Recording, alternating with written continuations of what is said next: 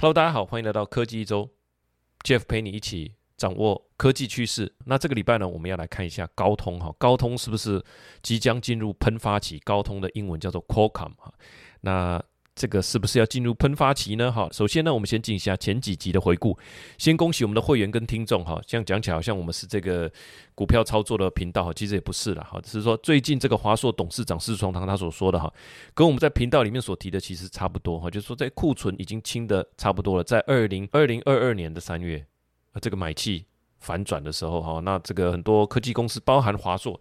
那么在那个年度的七月，好像就宣布说啊，他们的库存这个暴增哈，那这样是始料未及。这样其实说真的没有那么始料未及啦，因为前线包含一些美国的零售商，他们在四月份呃就已经有，他在四五月份的时候，其实他们就已经有这个财报哈，财报出来了。那他们的季度好像不是刚好一二三，他们好像是二三四，所以二三四月的财报是五月，所以他第二季的。整个一二季的买气，其实你可以在呃五月，大概就大概在五月初就已经可以看得到了哈。那个时候其实就已经有蛮清楚的一个呃一个讯息哈，因为他们里面的从业人员很多都是从门市的这个业务开始干。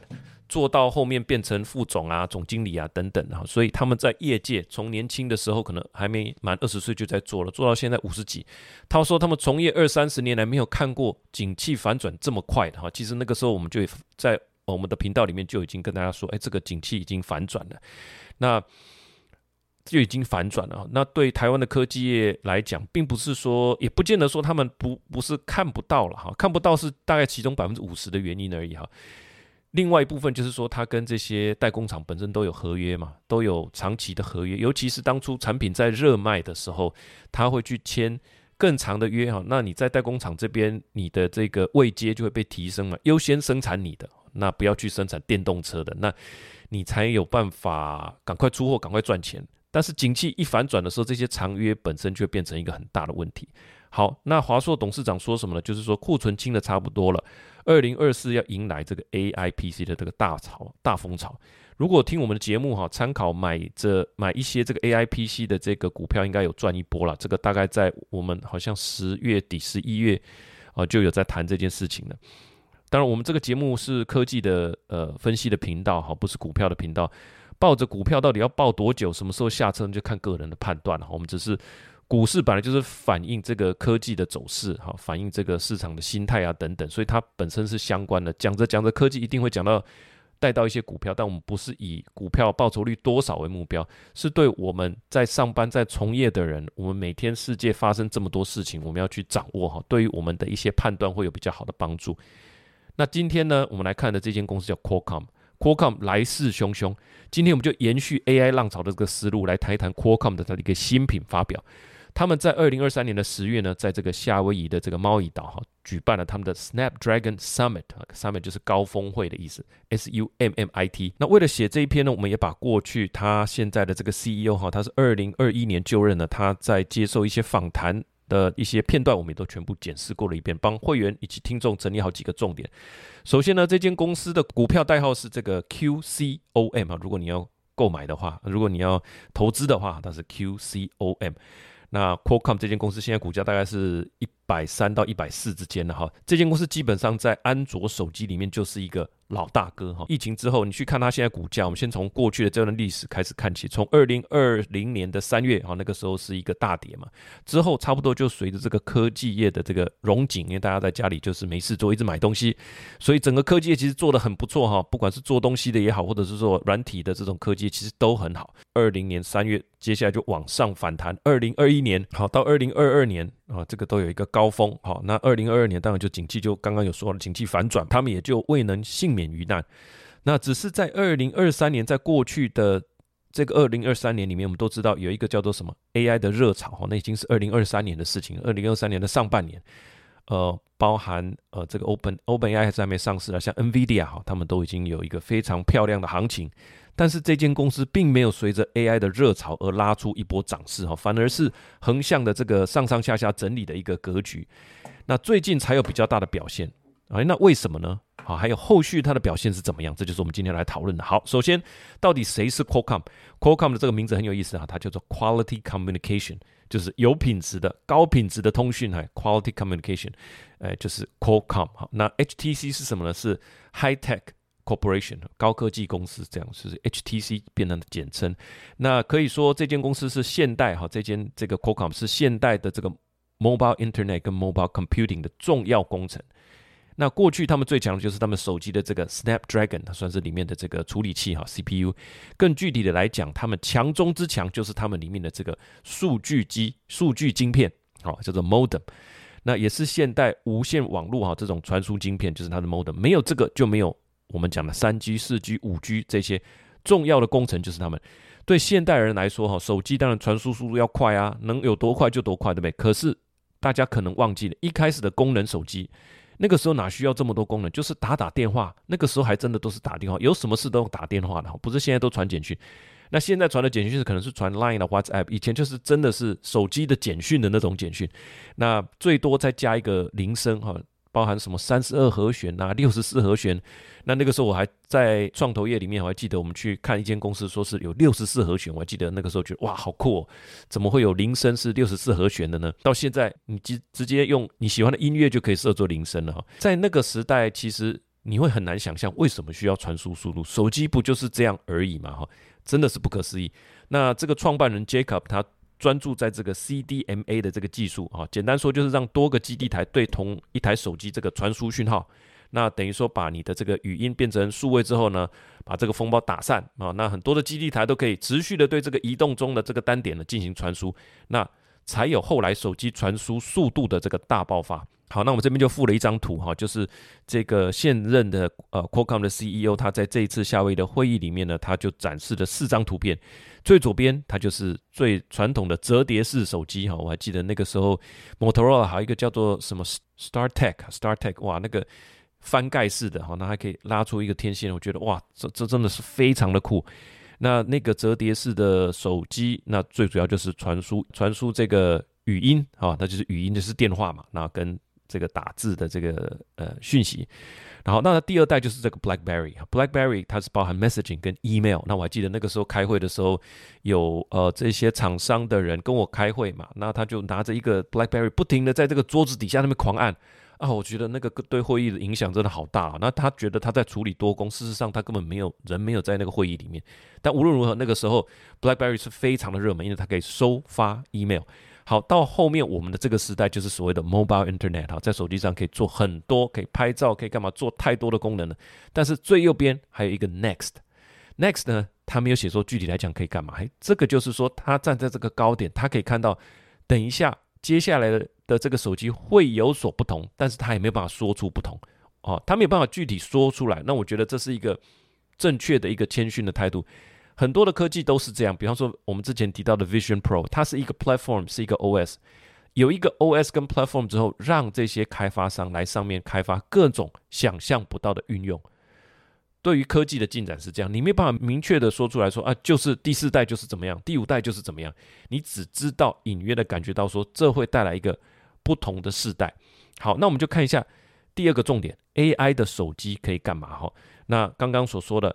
CEO 说的，以前的功能手机，好，那再进展到黑莓机，到现在的 mobile computing，那下一代呢？下一代会是什么？他有在这个会议里面用一个影片去跟大家做一个描述，好，但是没有到非常的具体，但我们已经可以感觉出那个轮廓。那我看完他整个介绍，简单的说，就是最右边的这个 next 的状态，哈，指的是这样，因为手机随时都是在联网的状态，对不对？你不需要点说我要联网嘛，跟笔电不一样，所以它是 always on 的，五 G always on 的状态。那它如果跟 AI 结合起来，这两个看起来就是一般般了哈。现在已经觉得一般般了，五 G 就五 G 啊，AI 就 AI。但是五 G 跟 AI 结合起来，这个威力就爆发了。比方说，你现在正在打电话，在讨论事情，那 AI 是 always on，对不对？因为它连线了嘛，那 AI 也随时都在，它就可以判断哦。哦，这个主人现在在讲话，好，那对方也讲了一些重点，诶，他们好像在讨论事情哦。对方讲了一些重点，你也讲了一些重点，可是怎么样？你手边没有笔，对不对？没有关系，AI 助理一直都在，他判断这是一个需要记录的呃一个 call，那他就会随手帮你记录的一些要点存起来。你不用开任何的 App，好，它不是所谓的 App Centric，不用说，哎，我先开一个录音程式，我先开一个什么什么程式，没有，AI 取代的那些 App，它在这个时候，它知道说，哦。看起来是需要记录，那他可以去叫、去呼叫那个 app 来完成这个任务。所以你真正贴身的助理是这个 AI。好，那另外一个例子，比方说你带着这个差不多国小年纪的这种聪明伶俐的儿子跟女儿，对不对？比方说你走到这个停车场，那小孩怎么样？就会小孩很喜欢按那个停车场那个嘛，他就先帮你过去按按什么？按车号。按完他知道你都喜欢现金缴费，他就帮你点选了现金缴费。你人到的时候，你再把现金掏出来，不用多讲。好，那我再讲一个例子，跟老板去唱 KTV，真正贴心的干部是怎么样？老板一进到里面，他喜欢唱的歌全部都已经点好，好，这就是职场不传之秘，不会有人真真的来讲这个，但是真的让人家觉得说，哎呀，你这个人怎么好？这你要大心嘛哈？我要唱什么歌你都有记录，而且呢，你进来还都帮我点好了，哇，这个就是我跟你讲平步青云啊，就靠这一招。当然做事要认真啊，只是说贴心这种不嫌多。那你还可以根据老板今天的心情，不是老永远都点同一首啊？今天是比较郁闷的，厉害会掏苦一些，还是说今天比较 happy 的，那就是一种欢乐的歌。那这个就是随身的智慧型 AI 的一个功能，根据你的场景，它随时都能够主动的帮你完成一些任务。这个就不是 App 的那件事情了哈。这个就是 Qualcomm 在这场发表会里面所描述的一个景象。至于我们现在呃在市面上也会看到的一些 AI 功能，包含手机快速生成图片啦，视讯的时候可以降噪啦，哈，这些就比较一般了，哈，这些就是本来科技发展就会的事情，比较不是这个会议里面主要要表达的那个重点。好，第三个重点，我们来看一下 Windows on ARM，哈，就是在 ARM 平台的这个呃晶片上面去运行这个 Windows 这件事情很重要哦，这跟跟 Qualcomm 很有关系。那 Apple 的 ARM 架构呢，它自己呃就是用这 ARM 架构推了一个处理器嘛，哈，就是它的这个呃 M1、M2 啦，哈，包含它的 A 呃 A 它的 A 系列跟 M 系列其实都是他们自制的，哈。那它推动的这个 Windows on ARM 是在它的 M 系列上面，它激励的微软跟高通等厂商加速开发产品，等于说苹果它自己用它自己开发是用 ARM base 的去开发，那在上面也可以运行 Windows。这个就让大家产生了一个好像说信心激励的一个效果哈，那让微软呢，微软自己就是做 Windows 对不对？那还有高通，他就说，哎，那我们也要来做，他就加强了他们在这方面的努力。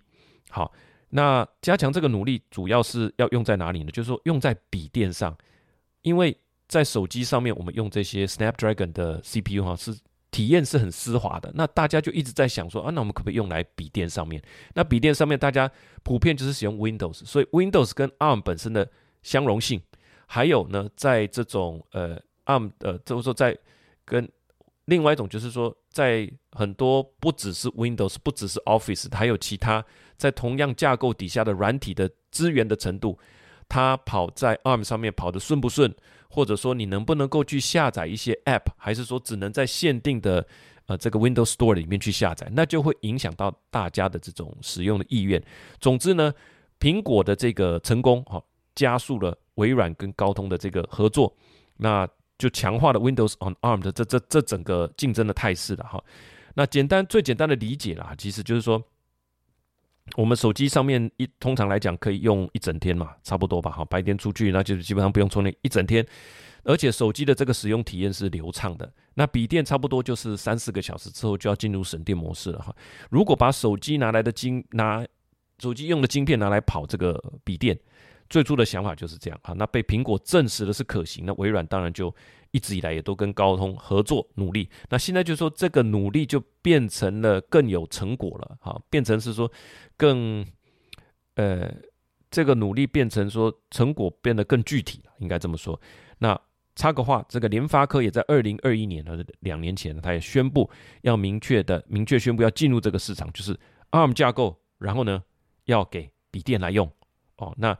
那联发科它本身在智慧型手机晶片这边很强嘛，那它很省电嘛，好，那效能很强。那如果它在加强啊，包括说跟 NVIDIA 合作，在 GPU 这边也增强它的显示效能，所以它熟 ARM 又有好的影像表现，又有 AI 的功能。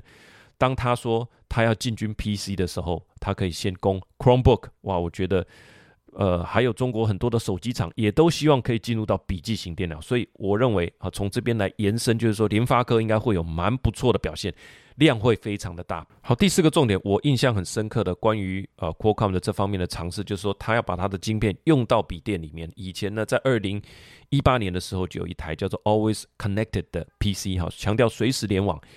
那随时联网好处就是你再也不用跟人家问 WiFi 密码，这个动作都完全省去了哈。是不是很不错？实时联网等于它内建的三 G、四 G 的联网功能啊。那个时候我身为业务也觉得说，哎，这应该是有市场的。但是最终你电脑跑起来的速度很重要，还有你的相容性很重要。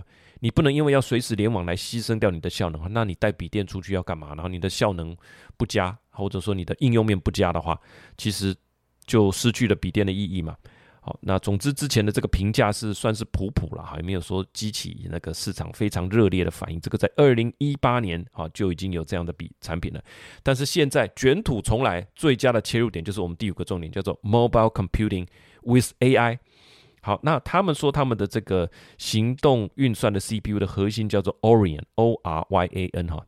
在这一场发表会里面呢，它显示出它的效能比苹果同样的 ARM-based 的 CPU 的效能还要强百分之三十，甚至它的效能还超过了 x 八六架构的 Intel i9 的 CPU，i 九是最高级的，它还超过这个 x 八六的 i 九，哇，那这个就很强哎。那如果你以同样的效能来比较，它的耗能整整胜过 i 九百分之七十，哇，这些数字都。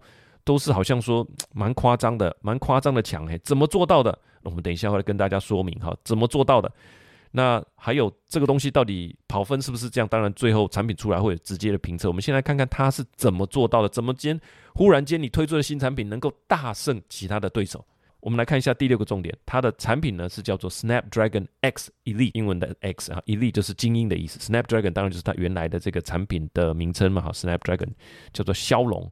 那为什么他们要积极的抢进行动运算呢？简单说就是说笔电的 CPU 的这一块市场。好，那他们为什么这么积极的要抢进笔电的 CPU 这块市场？原因就是因为说他们本来的业务的大宗就是所谓的手机啊，那手机里面的大宗就是苹果。所以它等于说把它的晶片卖给苹果，那现在苹果都要自己搞里面的 CPU 了，对不对？它就 A A 系列就是它自己的手机里面的晶片。那本来它还有跟这个 Qualcomm 拿这个手机通讯晶片的授权，但是在二零二四年这一切也都看起来不是那么确定了。也就是说，它原本业务的核心中的核心啊，给苹果，然后晶片那。苹果也会付给他这个通讯的一个授权费，这一切在二零二四看起来都不是那么确定。等于说，苹果他们全部都要自己来，它有 A 系列，甚至之后它的通讯晶片的授权也不见得要付给 Qualcomm 了。所以你核心中谁你的乳酪就对了哈，Who move my cheese？所以你乳酪最大块的乳酪那个已经看起来不是那么稳稳当了。那而且呢，手机世界里面也不是只有 Qualcomm 一家，还有另外一个强者叫做 MediaTek 啊，联发科，而且。好，再来一个重点，手机在二零二四以前哈，这个是逐步衰退的，这个市场是逐步衰退的，里面有联发科，然后你主要的大客户是苹果，苹果不但用他们自己的 CPU，甚至连通讯晶片的授权金在二零二四也不见得要付给你，所以你本来的这个乳酪是不是面临一个好像快被搬走的状态？那竞争非常的激烈，日前他还裁员了，对不对？当然他们会想要突破，那这个 Snapdragon X Elite 就是他们在这样的环境之下。想要来突破 PC 产业的一个敲门砖，或者说更严重来讲，不是敲门砖，叫做劈砖斧哈。劈砖斧是可以拿来劈砖头的斧头哈，真的有这种斧头，它非常的强。它有多强，我们等下会跟大家说明哈。那在进入 Snapdragon X Elite 之前，要想它不只是 CPU 要强的这件事情而已，它要从概念上要跟大家说服哈。首先，我们要介绍一个概念，就叫做 Hybrid AI 哈，也就是所谓的 AI on the Edge。刚刚所说，它的切入点是叫做 Mobile Computing with AI 嘛，它不是说我强而已哦，我做的比你们都强，不是这样哈，这样子还没有办法做这做成一个批门砖。它必须说，你一定要在这边具有 AI 的功能。那我们就来看一下，为什么 AI 的功能对这个笔电来讲这么重要。这个就是所谓的 hybrid AI 的概念，H Y B R I D A I 哈，也就是所谓的 AI on the edge。我们现在都知道，现在在用的 Office 已经不是以前那种还要用光碟安装的东西了吧？哈，这个大家都应该很清楚了。现在是叫做订阅制 Office 三六五，里面的东西是实时在更新的。那你要做的运算。啊，包含未来未来微软哈要即将主推的这个世纪的大变革，叫做 Copilot，这些到底它有多少是在你的笔电上运行，多少是在云端运行，你是不晓得的。总之，它就是给你一个很好的体验。好，那这个 Copilot 它可以帮你炒你一些，把 PowerPoint 的自动把 PowerPoint 产生讲稿啊贴在 Word 里面呢，可以做很多 Word、Excel、Office 啊这些软体里面的互相应用。这些以后 AI 的这个运用一定会借重本机的运算能力哈，也会运用远端的呃云端，所以云端跟本地端合起来混合在一起啊，所以叫 Hybrid，提供最迅速、最丝滑的这个体验。除非你打开我们上一集所提到 NPU 的那个 C NPU 的使用率的那个监管方面，否则你是不会晓得这一个任务它到底是在本机上面完成几趴，在云端完成几趴，它就是给你很好的体验。这个在二零二四已经是注定要发生了，所以 NPU 才会这么的重要。所以现在讲完所谓的 Hybrid AI 的概念，讲完 AI on the Edge 的概念，再回过头来看看 Snapdragon X Elite 这件事情哈，它的 CEO 是这么说的：透过 On-device AI 有非常多具体的好处。这个 CEO 是这么说的哈，所谓的 On-device AI 的具体好处，它是 contextual。contextual 就是他知道 C-O-N-T-E-X-T-U-A-L contextual，他知道你现在人在哪里，所以你在做询问的时候，他不是天南地北的去帮你找资料。你人现在就是啊，在大安区，那你在问咖啡厅，我是不是优先找咖啡厅，大安区的咖啡厅给你？那你的笔电是不是要具备这样的智慧？而且第二个重点，它是 free 的。如果我能够在这个笔电上面直接运行，我就不会去动到云端。云端，呃，你要去做运算，那个都是会动用到呃它的运算资源，所以你要付费嘛，一个月要付六百块等等。那 free 也是很重要的一件事情啊。你有笔电，你有运算能力，我本机又跑得动 AI，我就在这里运算就好了。我不用付任何人一毛钱。第三个是 low latency 哈，我们去产生，诶，现在在做 Chat GPT 的一些运算的时候，你问完问他问题，有时候他稍微想一下，有时候他还懒惰，有时候他还给你答到一半就不答了，有没有？最近都蛮常发生的。那你本机就在这里，它基本上呢，呃，当然是 low latency，因为它少了网络的传输速度，你也不用跟人家在资料中心里面去挤，等于说这个设备知道你在哪，好，所提供的答案是跟你哎非常相关的。回应速度当然就不在话下了哈。好，那这边就是我们第一章的这个字卡，就叫做 Hybrid AI 哈，它是混合式的 AI，包含云端以及 Edge 哈 EDGE 两边的 AI 运算能力协同工作，在适当的场景跟时间下分配分配 AI 计算的这个工作负载，以提供更好的体验，提高资源的运用效率，并且节省成本。这个叫做 Hybrid AI 哈，非常重要的一个概念哈。所以在 Snapdragon 的这 X Elite 就是在 Hybrid AI 的这个大前提之下，它所啊出台的出现的。那我们这边不能不提这个 CPU 创建这颗 CPU 的这个关键人物哈。二零二一年，Qualcomm 宣布对晶片设计公司 Nuvia 进行收购。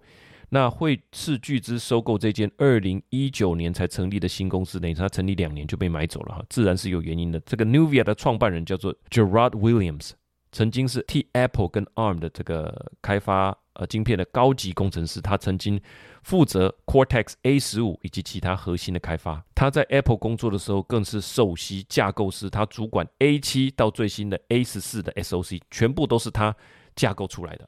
啊，关键人物就是他，Gerard Williams，G E R A R D W I L L I A M S 哈。那我这边附了一张图，可以一图看懂啊。这个 Qualcomm CPU 的这个战略，就是前苹果晶片 A 七到 A 十四的首席架构师。Gerard Williams 啊，他离职了，去创立了 Nuvia，在二零一九创立。那么在研发了两年之后呢，在二零二一年被 Qualcomm 收购，在二零二三年的十月发表了这个 Snapdragon X Elite。那再把这个晶片呢，这个晶片包含了 CPU、GPU 跟 NPU 哈，三个三个等于说立体的了哈。那三个是做一直的堆叠。那把它卖给谁呢？现在有谁要把它搭载到笔电呢？有 Lenovo、Dell、HP、小米，预计二零二四的应该上半年就会上市。事实上呢，呃，应该在我觉得这一次的 CES 里面，应该就会看到蛮多产品的哈。那这个就是在 Hybrid AI 里面的 AI on the Edge 的一个整体战略，同时它的核心也都是自己研发的，我觉得是非常的关键。那 Nuvia 的晶片开发本来是为了伺服器而来的，但是 Qualcomm 呢表示会把这个晶片设计到手机。啊，笔电辅助驾驶系统里面，所以这个不只是一个给笔电的东西而已哦，哦，它是事实上它是会展开多个产品线的。这个在会场里面他们也有这么说。那相关的这个收购消息，在二零二一年的收购，当然就受到了众多合作伙伴的支持，包含 Microsoft、Google、Samsung 是做手机的，ASUS 是做笔电的，还有通用汽车，他们都认为。这个会对他们未来很有帮助，都是表达这个赞许之意。所以我想以后买笔电哦，二零二四年年中开始，不只是去认，哎，第一个 Intel Intel Inside 对不对？也不只是认，呃，这个 Ryzen 啊，或者说呃 AMD 啊 AMD 的这个 Ryzen，哎，里面会多一颗晶片哦，以后就多一个贴纸，就叫做 Snapdragon Snapdragon X Elite，这就是这一次的一个重大的突破，在呃 A Hybrid AI 的一个架构里面，然后呢有。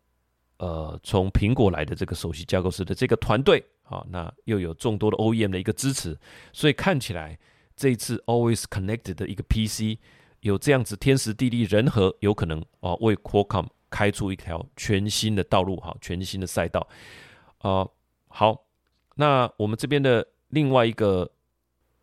关键词哈，就是所谓的这种异质的 CPU。刚刚所说，现在晶片里面呢，都不是只有说啊 CPU，那旁边主机板旁边再放一个呃 GPU。现在它很多是把它全部堆叠在一块啊，这个就叫做 heterogeneous，h e t e r o g e n e o u s heterogeneous. Heterogeneous，hetero 是希腊的字根，是不同的或异质的哈，在英文中常用于字首，表示多样性跟差异。比方说 heterogeneous 就是异质的。那另外一个词很好记，叫做 homogeneous，就是同质的。我们通常都是记得 homogeneous，比较不知道这 heterogeneous。那 heterogeneous 就是异质的，所以以后听到这个字就不陌生。我们现在已经讲了两个字，一个叫做 hybrid AI，一个叫做 heterogeneous computing，就是这种一颗晶片里面堆叠的不同呃性质的这个晶。晶片就叫 heterogeneous，那这一颗 Snapdragon 呃 X Elite 哈，就是一个很明显的一个代表。好，那我们来理解一下 Qualcomm 目前的努力哈，它会不会有机会呢？如何扳倒现在产业的巨人？这个几乎是所有商业从业人员的一个探求了，因为现有的玩家都很厉害，技术上当然要超越冠军。那你的玩法好，产品你要比他好，而且要好很多。第二个关键是商业层面。所有的商业层面你也要熟悉啊，具体来讲要怎么玩。第三个其实很重要，消费者的市场要买单。他们已经被洗脑了这么久啊，这噔噔噔噔，这个就是 Intel Inside 或者是 Pentium 或者是什么哈。那这个 AMD 的 Lisa 苏，他这个形象也非常的鲜明啊。他每次在会议里面，就是他就是一个呃这个晶片科学家，他确实就是从 Lab 里面啊出来的。他热爱这个晶片，所以他一直能够把那样的热力。贯穿给呃所有的呃消费者哈，有看这些影片的消费者。那所以当你走走到门市的时候，你看到哎贴着 AMD，觉得哎印象很好啊，你买啊。好像我们家两台这个 ThinkPad，一台是 Intel 的，呃 Lenovo 的 ThinkPad，一台是呃另外一台就是这个呃 AMD 的。所以你会不会认同 Snapdragon Inside 啊？这个就是一翻两瞪眼啊，就是跟消费者相关的。所以刚刚讲的产品要好，要好。比人家好很多，大家才有尝试的机会。第二个，你的玩法啊，要能够诶跟得上这些主要的玩家。第三个是消费者要真的被打动了哈。好，那我们想看到，我们看这场会议里面，其实很有意思，是他一开始就有秀说他们在 marketing 上面所做的努力。那事实上，他们也邀请花大钱邀请这些网红哈，世界各国的网红一起到夏威夷这边来参加这个会议。这个本身就是一个行销上面很重要的一个手法。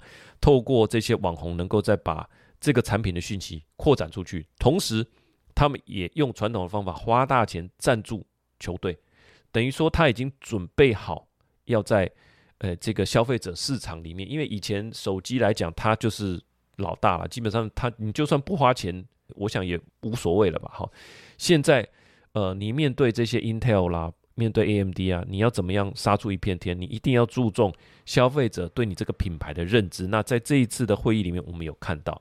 那接下来第四点就是所谓系统厂要买单。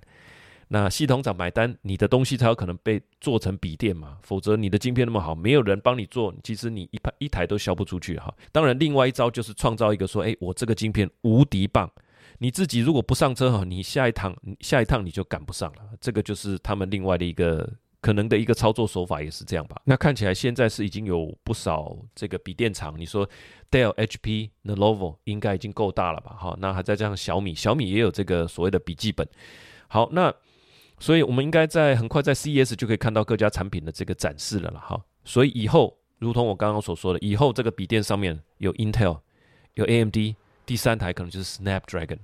挑战在哪里？刚刚已经都已经说明了哈。好，最后我的一点想法了哈。我们在转折的时刻呢，不能只看着眼前。在蒸汽机刚刚装到这个轮船啦、火车啦、汽车上面的时候，其实都是引起大家的这个讪笑哈。甚至第一个装上去的人也不见得有赚到钱，往往是为了改良这个机器呢，搞到自己的破产，这个都大有人在。但是你说从呃十八世纪一直延伸到十九世纪到二十世纪，整个蒸汽锅炉带来的不只是一台。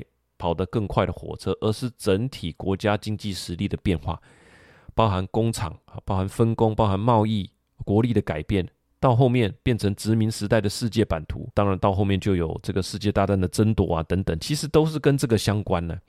所以今天其实就是这样的一个启动的时刻哈，就是包含 AI 以及在呃 AI 在云端以及 AI 在这个边缘端哈的这个运算，其实都是非常的关键。真的说起来。你往前看两百年都不为过啊！两百年之后，我想我们都不在，我们小孩也不在了，公司极少数会存在，但是人类呃作为一个族群呃应该可能还在了哈。那国家是不是还在很难讲，但大概有一半的几率国家还在。那我们就想，从 GPT Four 之后会有 GPT Five 哈，之后会有 GPT 呃 Six，那你可以想象 GPT 二十五不知道会是什么样的一个情景哈。这种就是一个长期演化的起点。那目前呢这一颗。呃，这颗 Snapdragon 的 CPU 呢，它们本身已经可以包含多少呢？已经可以包含一百亿个这个参数了，好，是是非常强的一颗 CPU，所以它的智慧的程度只会随每一年增加了。它现在已经有一百亿个参数了，好，那在这些长期演化的过程里，我觉得台湾有一个绝佳的呃机会，就是台湾有把东西制造出来的绝佳能力。从 IC 设计到制造到电路板啊，封装测试系统整合了哈，甚至产品的行销贩售，其实都是台湾一直以来很强的一个项目。我非常看好台湾未来，呃，在这个 AI 浪潮里面二十年的具体的表现跟财富的累积。好，以上就是我们呃这一期的这个科技一周。我们从高通十月份的这个产品发布会里面呢。我们来截取一些重点啊，那确实，Qualcomm 这间公司看起来是来势汹汹，是不是能够真的借由 Snapdragon X Elite，那把这个披荆斩棘哈，劈出一条这个生路，那成功的站稳笔电哇，这个就我们就拭目以待了哈。那我们也谈到了两个单字，第一个叫做 Hybrid AI，另外一个叫做呃 Heterogeneous Computing 好，那同时我们也附了一张图，一图看懂 Qualcomm 的 CPU 的战略。那这个都是我们订阅的会员都会看得到这些诶相关的图卡等等。好，那在这个转折的时刻，我想我们就呃继续努力，那静观其变。那本片呢为您节省两个小时的这个 Qualcomm 的 Snapdragon 的 Summit 的时间，同时也带到两间公司叫做联发科跟高通，也确认了几个关键字，包含 Cloud AI、AI on Device 哈，all become part of the hybrid AI。Snapdragon X Elite is a breakthrough for Qualcomm。